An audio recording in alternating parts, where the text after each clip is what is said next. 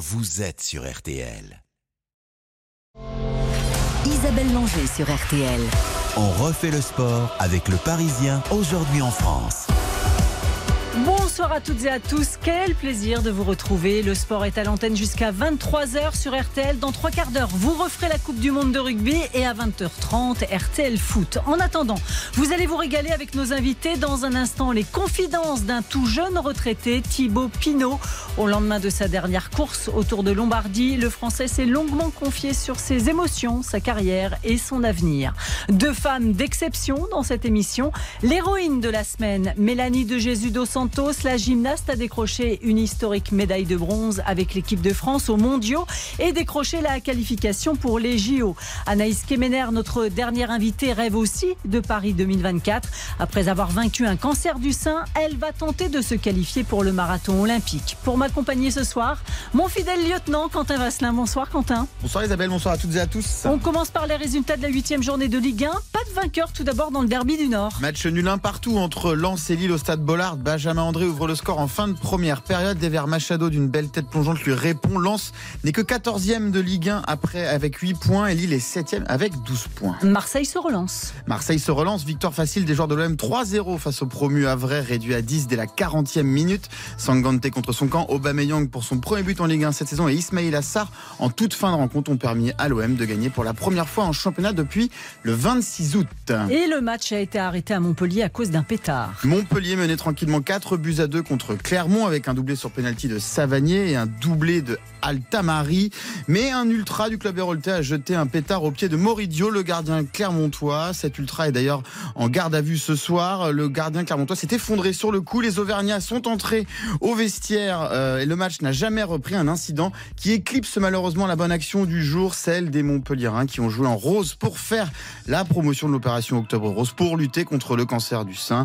Les maillots seront vendus demain les fonds seront reversés pour lutter contre ce mal qui touche une femme sur huit. Euh, Il y avait un autre match entre Brest et Toulouse, un partout. Les Brestois sont revenus à l'ultime seconde grâce à Satriano. Et enfin, c'est Lyon, Lyon qui s'enfonce encore un peu plus car il pensait gagner ces Lyonnais en menant 3 buts à 1 contre Lorient à la 41e minute grâce au doublé de la casette au but d'Ernest Nouamois. Mais les Lorientais sont revenus à 3 partout à la 79e minute avec un but de Yogua. Score final 3 partout, donc un point qui laisse Lyon à l'avant-dernière place du championnat avec trois petites unités. En 8 matchs, c'est la crise malgré l'arrivée de Fabio Grosso sur le banc. Et à 20h45, le PSG se déplace à Rennes et c'est bien sûr à suivre dans RTL Foot à partir de 20h30. Mais sans plus attendre, le premier entretien de la soirée avec un tout jeune retraité. RTL. On refait le sport.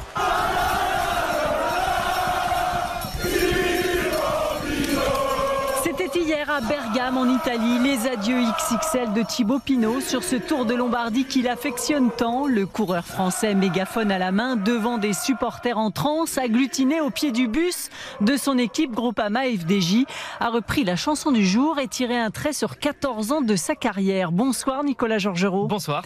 Spécialiste vélo sur RTL, vous m'avez rejoint pour accueillir celui qui nous a fait vibrer toutes ces années. Bonsoir Thibaut Pinot. Bonsoir. Quand vous réentendez cela Thibaut, est-ce que vous êtes comme nous, vous avez les poils comme on dit Euh, forcément, oui, c'était assez grandiose à vivre. Euh, voilà, ça c'est des souvenirs qui, qui vont rester gravés à, à jamais, ouais. Dites donc, elle est quand même solide la glacière de la FDJ parce qu'on on- on explique aux gens, vous étiez grimpé sur la glacière avec le mégaphone dans la main. C'est ça. c'est vrai que la, la glacière était solide, mais en tout cas, oui, c'était euh, c'était un bon moment à partager avec eux, le mégaphone, euh, bah, une vraie ambiance de, de stade de foot. Donc, euh, moi, c'est vraiment ce que j'aime, ouais. Thibaut, comment on se sent dans la peau d'un coureur qui vient d'arrêter quelques heures après? Euh, pour l'instant, c'est un peu flou. hein. Euh, J'ai du mal, je pense, à, à vraiment réaliser tout ça, mais euh, je pense que je vais prendre le temps de réaliser. C'est vrai que ce matin, j'émerge un peu de tout ça parce que hier, j'étais un peu sur. malgré la course qui a été dure et, et difficile, on va dire que j'émerge petit à petit de. Bah, de mon nuage parce que hier j'ai quand même vécu euh, bah, des adieux que beaucoup de sportifs aimeraient avoir un jour dans leur carrière donc moi j'ai eu cette chance là et euh, finir comme ça pour moi c'est vraiment mettre un point à, à tout ça et je pouvais pas rêver beaucoup mieux au final La semaine a été longue, elle n'a pas été forcément euh, facile à vivre. Est-ce que c'est aussi un poids qui, qui s'enlève maintenant que c'est terminé? Ah oui, forcément, un poids, un poids qui a été vraiment important pour moi. J'ai eu beaucoup de pépins de santé ces dernières semaines, mais, mais j'ai quand même continué à, à m'entraîner du mieux que je pouvais avec les, les sensations que j'avais. Donc voilà, c'était des courses qui étaient difficiles. Et j'avais quand même cette crainte d'avoir vraiment un jour sans comme j'ai pu en avoir ces, dernières semaines. Et de pas finir ce Lombardie, ça aurait été quelque chose de bah, pour moi de dramatique. Donc j'avais vraiment une pression quand même au départ parce que c'est des courses qui sont difficiles et euh, il faut être quand même en, très grande forme et avoir un très bon niveau pour, euh, pour finir dans, sur ces courses-là. Donc euh, il y avait vraiment un, gros stress quand même au départ.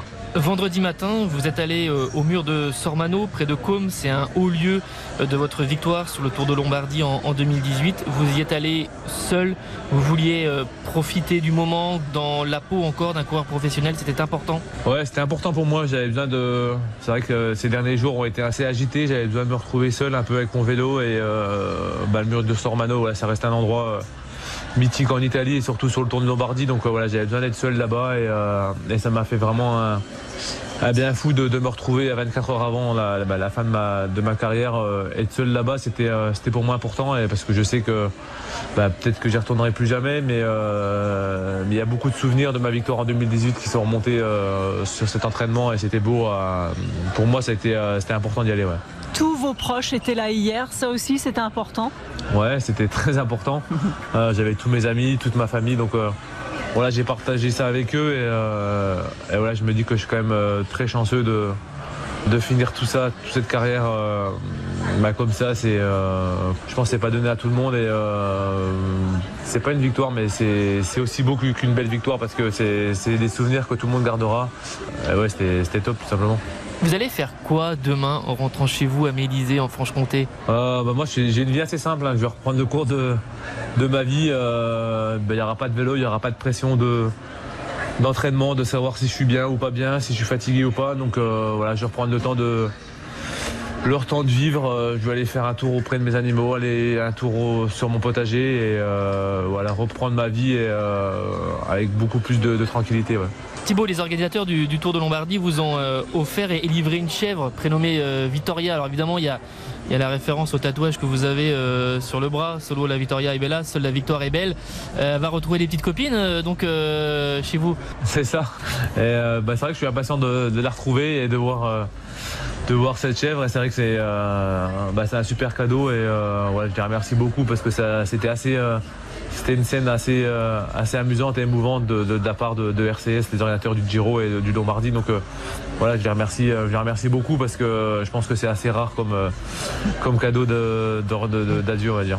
Vous craignez un petit peu quand même la suite, Thibaut? Il y, y, a la peur de ce qu'on appelle la petite mort du sportif? Pas du tout, pas du tout parce que ma vie à côté du vélo, elle est, aussi belle et je sais que voilà, c'est un chapitre qui se termine, mais, euh, mais je sais que le nouveau chapitre que je vais ouvrir dans ma vie, il sera, il sera aussi beau et, euh, voilà, je vais tout faire pour avoir. Euh, c'est sûr qu'il n'y aura peut-être pas des, moments aussi intenses que dans le vélo, mais, mais j'avais besoin aussi d'avoir une vie un peu plus plate, on va dire, avec moins de haut et moins de bas. Mais ouais, je sais que la vie qui m'attend, je vais, je vais la vivre à fond aussi et ma vie sans vélo me fait pas peur. Ouais.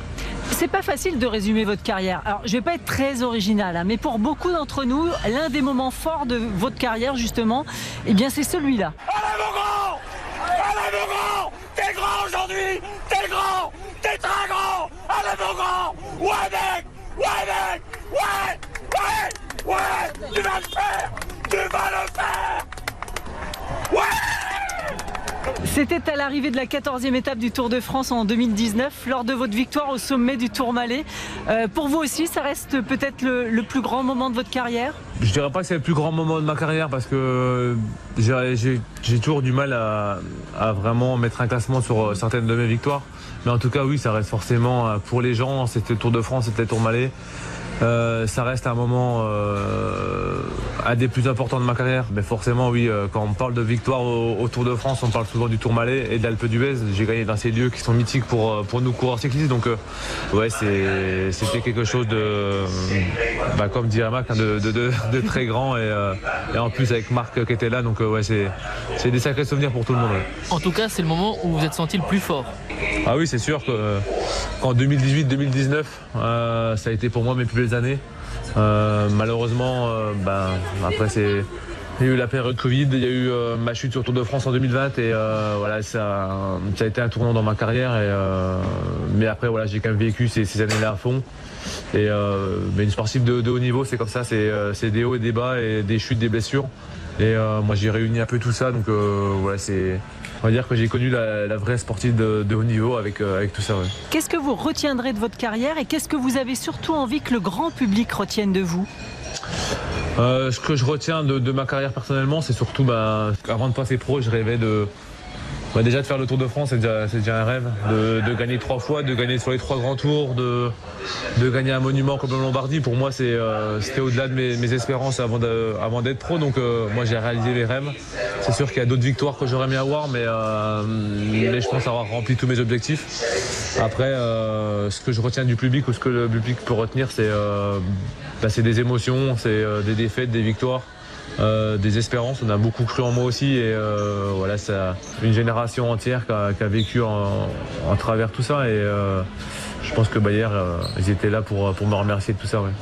Je vais poser d'ailleurs la question à Nicolas Georgerot parce que quand on suit un sportif comme ça toute sa carrière, il y a une certaine émotion de le voir partir. Oui, parce que en plus, euh, bah, Thibaut a connu euh, beaucoup de choses. Pour parler que du Tour de France, euh, voilà, 2012, c'est pour Antruy, c'est un peu le temps de l'insouciance. 2014, c'est le podium. 2015, c'est la victoire à l'Alpe d'Huez en troisième semaine. Et tout est condensé. Il faut, tout prendre dans la carrière de, Thibaut. Des, moments incroyables, des moments qui ont été moins bons des moments où il y a eu de la souffrance. Et finalement, il y a aussi beaucoup de gens qui s'identifient à lui à travers sa carrière, à travers sa manière d'être. Euh, c'est aussi pour ça qu'il a euh, touché euh, énormément de, gens. Thibaut, finalement, est-ce qu'au vu des célébrations d'hier et des témoignages que vous avez reçus ces derniers jours, finalement, bah, on se dit que les 14 ans qui viennent de passer, ça a été beaucoup plus qu'une histoire de vélo? Oui, je pense. 14 ans, c'est presque, c'est pas la moitié de ma vie, mais presque forcément, c'est plus qu'un chapitre. C'est une vraie page de ma vie qui, se termine. Ça a été des moments très très forts. Et les liens que j'ai créés avec mes supporters, je pense que c'est quelque chose d'assez unique dans le vélo. Et oui, après, je suis fier d'avoir euh, bah, créé le premier groupe ultra de, dans, le monde du vélo. Et euh, ça, personne ne pourra me, l'enlever. Euh, justement, vous parlez des ultras, vous êtes fan du PSG. Elle vous plaît cette équipe du PSG version 2023 euh, oui, elle me plaît beaucoup. Euh, c'est vrai que pour l'instant, je pense niveau résultat, ça ça paye pas, mais euh, j'aime beaucoup la mentalité qu'il y a sur le terrain et je pense qu'à travers beaucoup de supporters, on est on est impatient et enthousiaste sur l'année qui arrive. Je sais ce qu'on va faire, Nicolas. On va lui donner rendez-vous. Il va venir commenter un match avec vous, un de ces quatre. Ah bah, ce sera avec plaisir. Ça, c'est un jour il a du temps, ce sera avec plaisir. Est-ce que le, vélo peut vous manquer dans les semaines à venir, euh, notamment peut-être à, la période où tout le monde va reprendre, euh, quand il faut se remettre un petit peu dessus? Il fait pas toujours forcément très beau et des fois à ce moment-là, en fin de saison, en fin d'année, et on se dit c'est pas toujours agréable, mais il faut retourner sur le vélo. Mais est-ce que le vélo peut vous manquer à ce moment-là? Euh, je pense que le vélo va me manquer plutôt quand les belles journées vont arriver au mois de mars, au mois d'avril. Là, ça va me manquer, mais euh, je pense que les, hivers, euh, le vélo va pas du tout me manquer. Les périodes euh, décembre, janvier, les stages, les premières grandes sorties, les premières intensités, c'est des périodes d'entraînement qui sont difficiles. Et souvent, bah, moi, j'étais soit en voyage, soit à la maison dans mauvais temps. Donc, c'était le côté difficile du métier. Et mais une fois que les beaux jours arrivaient, c'était quand même un, super métier. Et, je pense que c'est à ce moment-là que que je voir les belles courses qui vont arriver, euh, les belles sorties d'entraînement, les premières belles, belles journées de printemps, ça, ça va me manquer. Mais je serai sur mon vélo, je pense, pour en profiter, mais, euh, mais différemment, plus dans, dans, la passion et la loisir. Merci beaucoup, Thibaut Pinot, d'avoir accepté l'invitation de RTL ce soir. Plein de bonnes choses pour la suite. Merci à vous, pas de soucis. Vous écoutez RTL et vous avez bien raison. Allez, après une pause, nous ouvrons notre page rugby. RTL, on refait le sport jusqu'à 20 Vivre ensemble la Coupe du Monde de rugby sur RTL.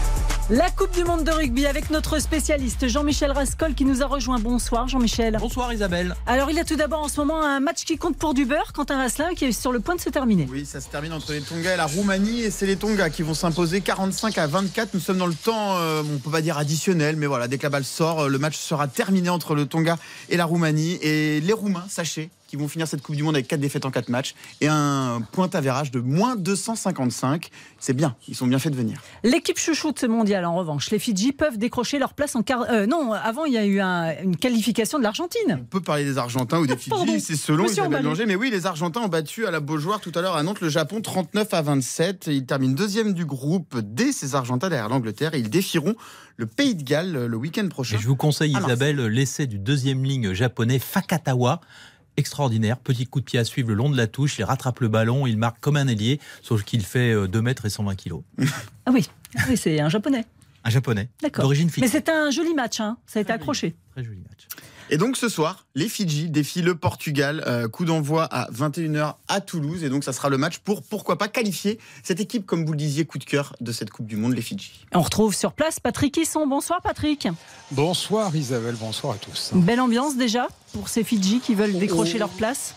L'ambiance elle va venir progressivement. Les, les spectateurs sont plutôt autour du terrain pour l'instant. Là, c'est la sono qui résonne, mais il y a quelques centaines de, de personnes. Mais évidemment, le stade sera plein tout à l'heure. Alors, pour se qualifier, les affaires des Fidji paraissent assez simples. Il suffit d'un point, un point de bonus seulement. Mais clairement, ce serait tout de même une surprise si les Fidjiens ne parvenaient pas à s'imposer. Ils ont tellement de joueurs exceptionnels Ce sont un petit peu les, magiciens du rugby euh, qu'ils sont les grands favoris de- pour ce match face aux Portugais qui n'a plus rien à espérer si ce n'est de montrer encore leur qualité, leur capacité à faire vivre le ballon. Oslobos, les loups qui, quoi qu'il arrive ce soir, peuvent être fiers de leur Coupe du Monde. Les Fidji qui sortiraient, Jean-Michel, l'Australie quand même. hein. Effectivement, ce ne serait pas leur première qualification en quart de finale. D'ailleurs, la première, vous le savez peut-être pas, Isa, c'était en 1987 et c'était un quart de finale face à l'équipe de France. Un match en tous les cas, euh, Patrick Hisson, avec une certaine émotion pour euh, Joshua Tuisova. Oui, car c'est un drame terrible qu'a vécu Joshua Tuisova en pleine Coupe du Monde, peu avant d'affronter la Géorgie avec la disparition de son fils âgé de 7 ans qui est décédé après une longue maladie. Le trois quarts centre de l'équipe fidjienne a décidé malgré tout de ne pas quitter ses coéquipiers et donc de ne pas assister aux obsèques de l'autre côté de, de la planète. Et cette euh, force ou ce stoïcisme, c'est un petit peu comme vous voulez, c'est dans la religion chrétienne protestante, dans la foi que l'a puisé Tuisova, qui comme tous les Fidjiens est très croyant, pays où tout ou presque, ou tout ou presque, pardon, est expliqué en raison de la volonté de Dieu. Cela dit, coup de chapeau donc à ce formidable joueur qui sera titulaire encore une fois ce soir face au Portugal.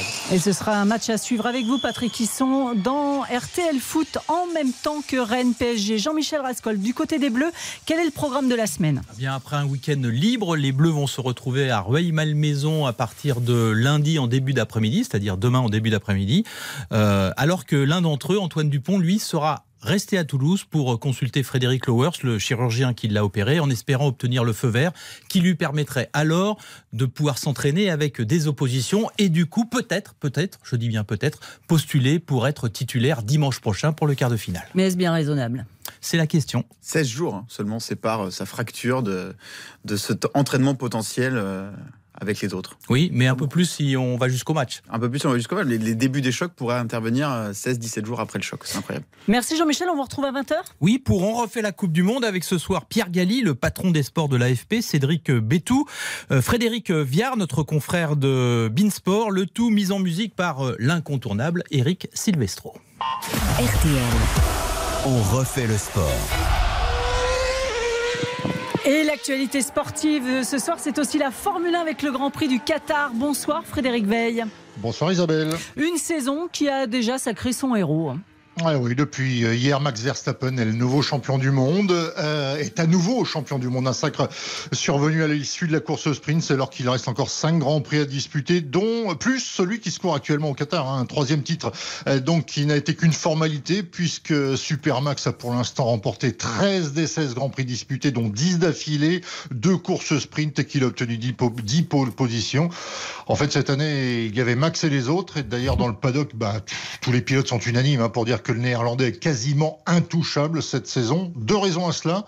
Une écurie Red Bull et une monoplace à la pointe du développement. Un pilote cocooné qui n'a pas soucié de son contrat puisqu'il est lié à l'écurie autrichienne jusqu'en 2028 avec à la clé euh, tout de même un petit salaire annuel de 52 millions d'euros. Euh, ce qui fait de lui le, sport, le 22e sportif le plus rémunéré de la planète. Et Puis donner, euh, donc, oui, il peut, il peut, il n'y a pas de souci. Donc- Ah oui, beaucoup plus, c'est 33 millions Hamilton.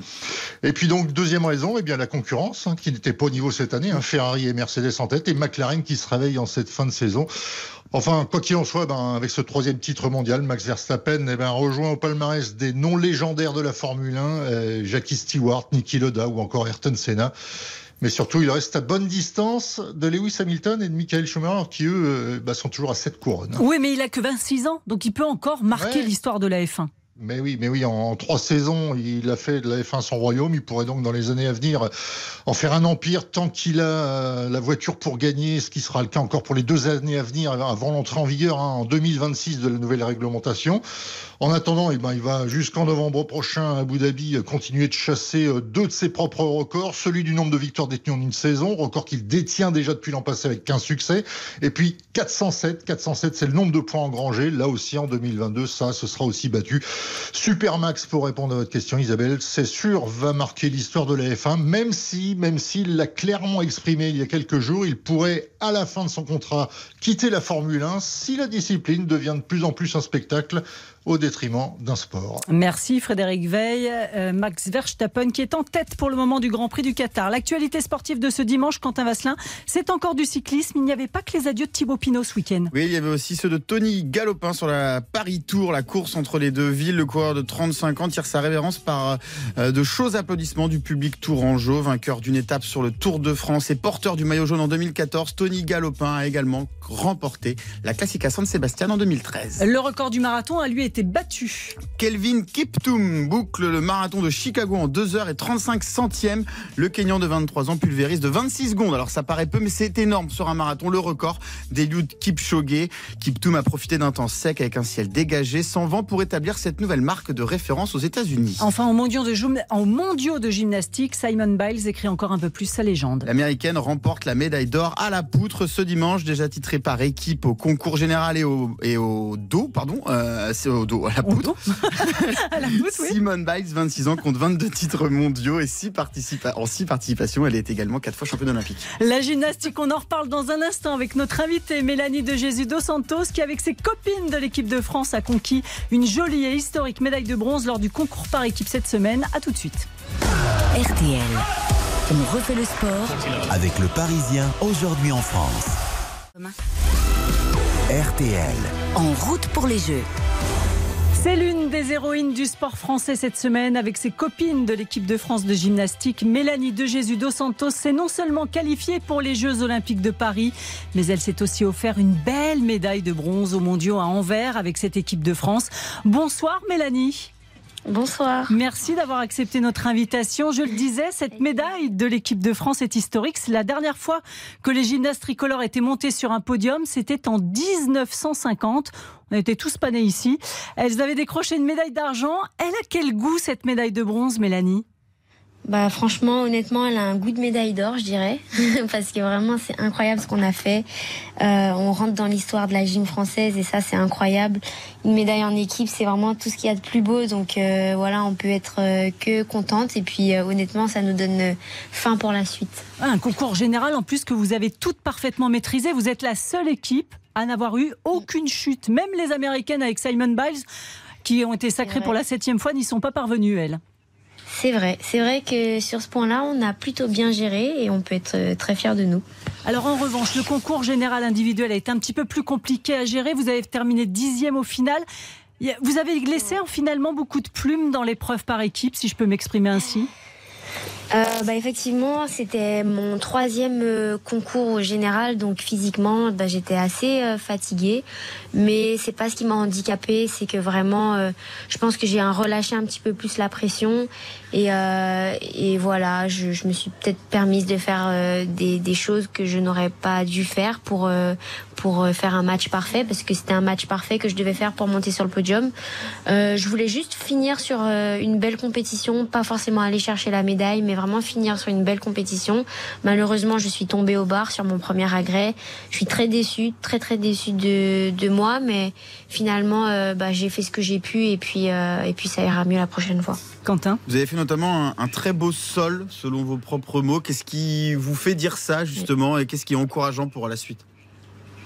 Ben alors c'est vrai qu'après mes barres, euh, donc mon premier agrès, tomber sur le tout premier agrès c'est difficile. Et j'ai réussi à me remobiliser sur les autres agrès, donc ça je peux être fière. Euh, c'est vrai que j'ai fait un beau sol, euh, j'ai eu un peu du mal avant à revenir sur le sol parce que j'ai eu pas mal de problèmes aux genoux, donc c'était difficile pour moi de retrouver mon niveau sur cet agrès. Et c'est quoi un beau sol pour ben nos auditeurs qui nous, qui nous écoutent là, pour qu'ils se projettent un petit peu sur, sur le, dans la salle d'envers là? Ben, c'était c'est des réceptions plutôt bien maîtrisées, sans sortie de praticable, avec une chorégraphie euh, bien exécutée, des sauts gymniques bien réalisés. Voilà quoi, tout était réuni pour, euh, pour avoir une bonne note. Mélanie, pour le grand public qui ne vous connaît pas, on va expliquer que vous avez quitté la France hein, et que vous êtes exilée aux États-Unis, à Houston exactement, au Texas. Pas dans n'importe quel centre, hein, puisque les entraîneurs sont les Français Cécile Cancto et, et, Laurent Landy, et que vous partagez les entraînements avec une certaine Simon Biles. Excusez du peu. Oui. C'est elle d'ailleurs. Hein, vous lui avez demandé conseil avant de partir là-bas. Euh, oui, c'est vrai que j'avais la chance de bah, d'être un peu en contact avec elle euh, avant les Jeux. Euh, et c'est vrai que j'ai osé lui envoyer un message pour euh, lui faire part un peu de, de, me, de mon ressenti et de, bah, de mes objectifs pour euh, l'année olympique. Ai, je lui en ai parlé et elle m'a dit que ça pouvait être une bonne idée. Et puis ben, j'ai un petit peu suivi ses conseils et effectivement ça s'est fait. Qu'est-ce ouais. qui fait le plus d'être là-bas? Ben, j'ai appris énormément de choses. Déjà, ça m'a fait du bien de découvrir euh, autre chose, une autre culture. Euh, ça me rapproche de chez moi, la Martinique. euh, m'entraîner avec Simone, c'est incroyable. Ça m'apporte énormément de choses. Et puis, euh, m'entraîner avec Cécile et Laurent, ben, ça m'apporte aussi énormément de choses euh, techniquement parlant. J'ai réappris la gym, entre guillemets. Oui, parce qu'après les Jeux de Tokyo, il faut aussi l'expliquer aux auditeurs. Vous avez fait une pause, hein, vous aviez envie presque d'arrêter la gym. C'est ça. Bah ouais, après les jeux, euh, généralement, tout athlète euh, fait un petit peu, euh, bah, relâche un peu la pression et mentalement, c'est un peu dur. Euh, parce que c'est énormément de travail, euh, ça prend beaucoup d'énergie et mentalement c'est très dur une prépa euh, olympique. Donc quand c'est quand c'est redescendu toute cette pression, ben j'avais une envie de d'effectivement arrêter parce que je me suis rend, enfin rapidement rendu compte que j'aimais trop ce sport pour arrêter. Donc je me suis posé les bonnes questions et je me suis dit que c'est peut-être parce que j'avais envie de reprendre dans un autre endroit et redécouvrir de nouvelles choses. Cap sur Paris 2024 maintenant, Mélanie? Oui, c'est ça. c'est ça. Après, il y a d'autres compétitions avant, donc euh, je vais quand même prendre le temps de bien me préparer pour les Jeux de Paris parce que ça va être quelque chose, je pense. Ah, Vous aurez 24 ans pendant ces JO. Euh, J'aurais. Ouais. Est-ce que c'est le bon âge ou est-ce que c'est déjà un poil euh, trop vieux? On a vu que Simon Biles avait été titrée, la plus vieille titrée dans sa, dans sa catégorie à, à seulement 26 ans. Donc ça peut être surprenant, mais on peut poser la question. Ben, après Simone, ça fait déjà des années qu'elle a eu des médailles, des médailles mondiales et qu'elle qu'elle est sur le toit du monde à chaque fois qu'elle fait des, des compètes.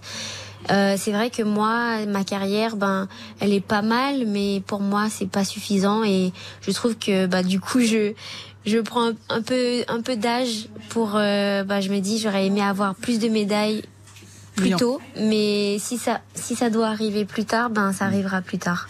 De toute façon, il y a encore la fraîcheur, on le sent dans votre voix. Merci beaucoup, Mélanie, d'avoir été avec nous ce soir. À très vite sur les antennes de RTL. Il est 19h48, restez avec nous. Dans un instant, nous recevons une dernière invitée, une battante elle aussi. Après avoir lutté contre un cancer du sein, la marathonienne Anaïs Kemener n'a également qu'un objectif en tête, Paris 2024. Isabelle Langer sur RTL. On refait le sport jusqu'à 20h. Avec le Parisien aujourd'hui en France. RTL. On refait le sport. Avec le Parisien aujourd'hui en France. Isabelle Langer. En ce mois d'octobre rose, je tenais absolument à recevoir notre invité. Lutter contre le cancer du sein, c'est bien évidemment faire de la prévention, apprendre aux femmes à s'autopalper notamment, mais aussi expliquer à celles qui sont malheureusement touchées que pratiquer une activité physique est un moyen pour améliorer le pronostic de survie et de guérison. Et notre invité, je peux vous dire, c'est un sacré exemple là-dessus. Bonsoir Anaïs Kemener. Bonsoir. Tout d'abord, comment ça va Anaïs? Car ce matin, vous étiez au départ des 20 km de Paris avec une belle troisième place à l'arrivée. Oui, ça va. Bah, ça va très bien, justement. Je suis très contente de cette matinée où j'ai pu faire troisième et deuxième française. Donc, euh, c'est parfait. Je suis très contente. L'objectif, on le cache pas, pour vous, c'est de se qualifier pour les Jeux de Paris 2024 alors euh, c'est un objectif euh, sur le long terme bien sûr. Après euh, pour les Jeux 2024, euh, je sais que c'est c'est compliqué parce que j'ai pas encore fait les minima et je sais pas si la fédération va ouvrir ses portes. Mais en tout cas, bien sûr, ça reste un objectif. Vous avez couru à Berlin en 2h29 et 1 centième. Il faut gagner encore 2 minutes pour rentrer dans les minima. Ça paraît compliqué d'ici d'ici Paris. Bah oui, un an, enfin c'est des grosses préparations en général pour, pour du marathon, ça demande quand même pas mal de temps et d'investissement. Et comme à côté de ça, moi je fais pas que du marathon, je fais aussi du 10 km, du semi, des crosses. Et puis vous bossez. Et puis vous bossez surtout. Et je travaille aussi à temps plein, ouais, donc c'est un peu compliqué de, de pouvoir tout faire et d'être euh, partout. Ouais, parce que nos auditeurs, ils le savent peut-être pas, mais c'est Wonder Woman, Anaïs Kemener. C'est temps plus que plein. Hein, hein. Aide-soignante dans la vie. Euh, vous travaillez quasiment 50 heures par semaine, c'est ça? Alors c'est des petites et des grandes semaines, donc Ouais. mes grandes semaines je fais 50 heures et mes petites semaines je fais 20 heures. De petites semaines à 20 heures. On est à 35 heures en moyenne. Et, et pendant ce temps-là, vous courez aussi combien de fois? Combien de Euh, temps je cours tous les jours, je cours tous les jours et sur mes jours de repos, je cours deux fois par jour euh, quand je suis en prépa marathon. Ça fait combien de kilomètres par semaine à peu près Ça fait euh, une bonne moyenne de 150 km par semaine. Ah ouais, ouais quand même. Bon, vous avez 32 ans, Anaïs. Euh, en août 2015, on vous diagnostique un cancer du sein.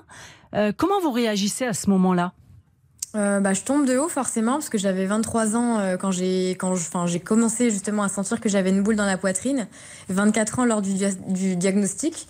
Et euh, c'est vrai qu'on tombe de haut quoi parce que je faisais déjà du sport de haut niveau et euh, j'avais pas d'antécédents connus, je me sentais bien, je battais tous mes records à l'époque.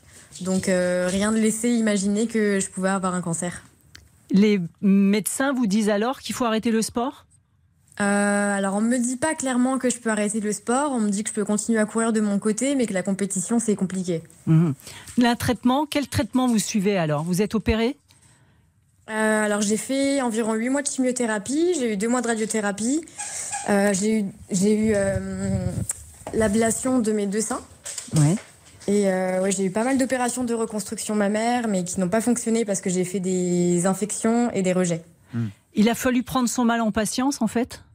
Euh, oui, c'est ça. Bah, pendant un an et demi, j'ai dû mettre euh, la performance de côté, on va dire. Mais, euh, mais après, c'est revenu quand même assez rapidement parce que pendant mes traitements, j'ai continué à courir. Comme en fait, je ne pouvais plus travailler à l'hôpital parce que j'étais en, en aplasie, donc j'avais pas de défense immunitaire. La seule activité que je pouvais faire et qui me faisait du bien, c'était courir. Le sport en fait a été votre thérapie?